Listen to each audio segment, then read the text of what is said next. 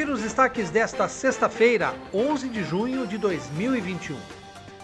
O vereador Pedro Kawai entregou esta semana uma moção de aplausos à jovem Camila Barrilau, estudante recém-formada no ensino médio pela Escola Sul de Minuci, que venceu a Olimpíada Brasileira de Astronomia e Astronáutica realizada no ano passado.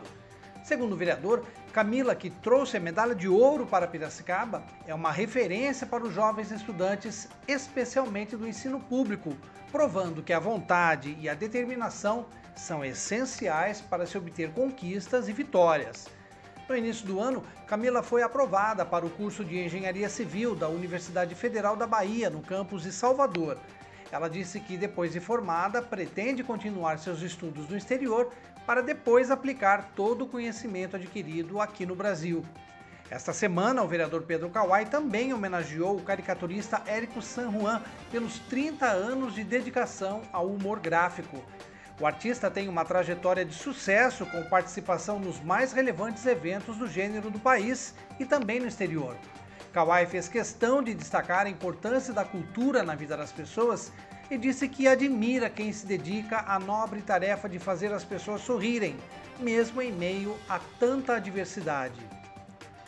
E a Prefeitura abriu hoje o cadastramento para três novos grupos receberem as doses da vacina contra a Covid-19.